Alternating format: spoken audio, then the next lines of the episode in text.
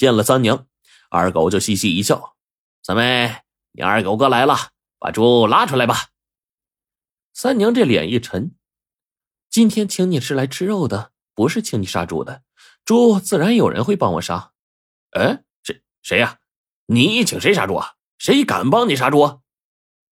这时候啊。那黑和尚慢慢悠悠的来了，手里拽着一根绳子，牵着那头黄牛般大小的猪。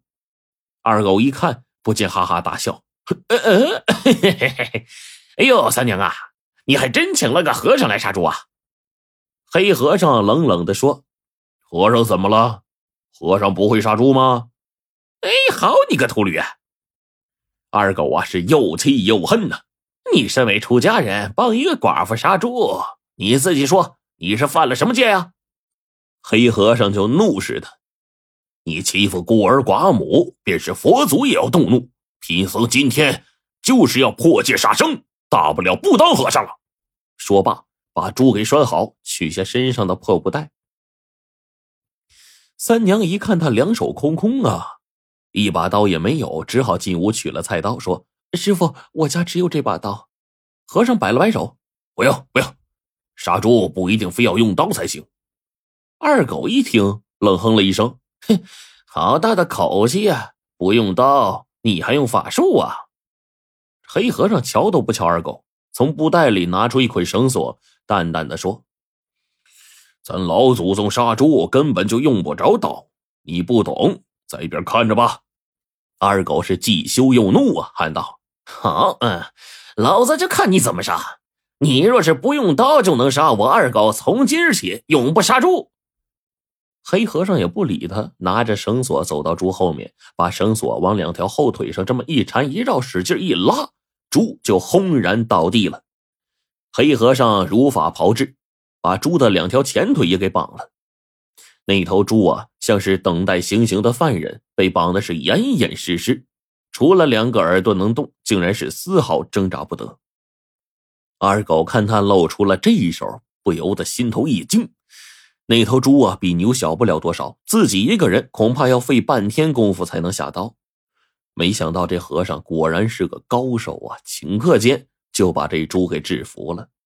二狗虽然吃惊，但是心里呀，无论如何也不敢相信呢。黑和尚不用刀就能杀猪？只见和尚双手合十，对着猪念念有词，说了一阵。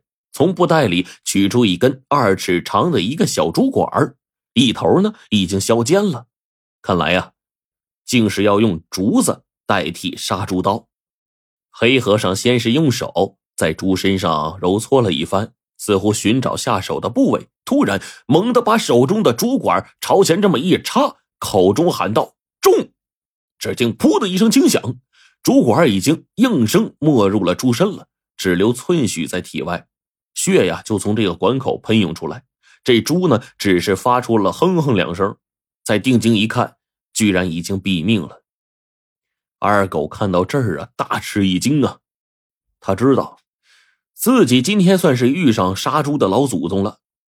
待猪血流尽，黑和尚把竹管飞快的拔出来。二狗禁不住就俯身细看，那口子呀是又细又小，并无半点血迹。那猪呢？闭目合嘴，一副十分舒坦自得的样子，像睡着了。那纵然是二狗杀猪无数，也不由得暗暗大叫：“好厉害的手法呀！”黑和尚解去猪身上的绳索，吩咐三娘拿热水过来，从布袋里面取出来两片薄薄的竹片，一手拿一片，立了一个马步，然后气运丹田，大喝了一声：“淋水！”三娘一家啊，赶忙把热水一瓢瓢的往猪身上浇。只见黑和尚双手翻飞，竹片所到之处，仿佛是风卷残云，猪毛纷纷飞落。不到半炷香的功夫，黑和尚已经把猪毛啊去得一干二净了，就连最难处理的猪脑袋，也硬是被他削得一毛不剩。这二狗是看得目瞪口呆，眼花缭乱呢。他早已经忘记自己是来干什么的了，情不自禁的喊出来一声“好”。黑和尚脸不红气不喘，片刻也没停歇，用竹片在肚皮上这么一划，哎，手伸进去一掏一扯，一副下水就被完整的取下来了，然后再用竹片在胸骨的位置来回划了几下，哎，猪身吧嗒分成两扇直到这个时候，和尚才擦了一把汗，喝了一口三娘递上来的茶。三娘啊，是感激不尽呐。师傅，剩下的就我们母子来吧，我还有把斧头，不辛苦你了。和尚呵呵一笑，嘿嘿，不着不着。你们呐，拿斧头乱砍一通，骨头不是骨头，肉不是肉的。倘若拿到集市上卖，肯定没人买。说完，放下了茶碗，拿起竹片，开始分割猪肉。二狗和三娘就在旁边看得出神。黑和尚手里握的明明就是一个小竹片，可是，在别人的眼里看来，却是一把锋利无比的匕首，在猪身上随意的切割着，没有丝毫的阻碍，就跟切豆腐那么轻松似的。那竹片有时候啊，像是一条灵动的小蛇，在骨缝之间来回伸缩游走。那些骨头之间呢，看似不可能穿过，竹片跟变戏法似的穿过去了。不一会儿，大骨、小骨、精肉、肥膘、猪头、猪脚，一样样的被完整的取了下来。二狗啊，是看得心悦诚服啊，自惭形秽。一头如此巨大的猪被黑和尚切好了，居然看不见半点的骨屑肉末，骨是骨，肉是肉，真是令人叹为观止。黑和尚呢，擦了把手，冲着二狗笑道：“嘿嘿，如何呀？”二狗啊，是满脸通红，低下了头。师傅是杀猪的老祖宗，我没话说，服了。从明儿起，我永不杀猪。说完，掉头就跑了。慢着！黑和尚叫住他。大笑着说：“你不杀猪，别人要吃肉怎么办呢？我看呐，你倒不必改行啊！以后呢，你就别欺负人，孤儿寡母就行了啊！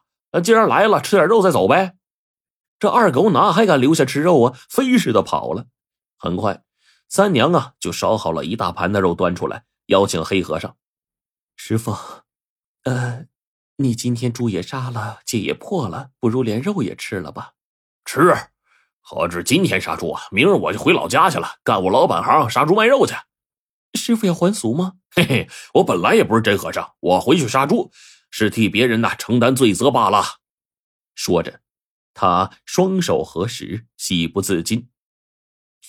哎呀，我从小就杀猪，一生丧在我刀下的生灵不计其数。后来我自感罪孽深重，所以才想出家弥补我的罪过。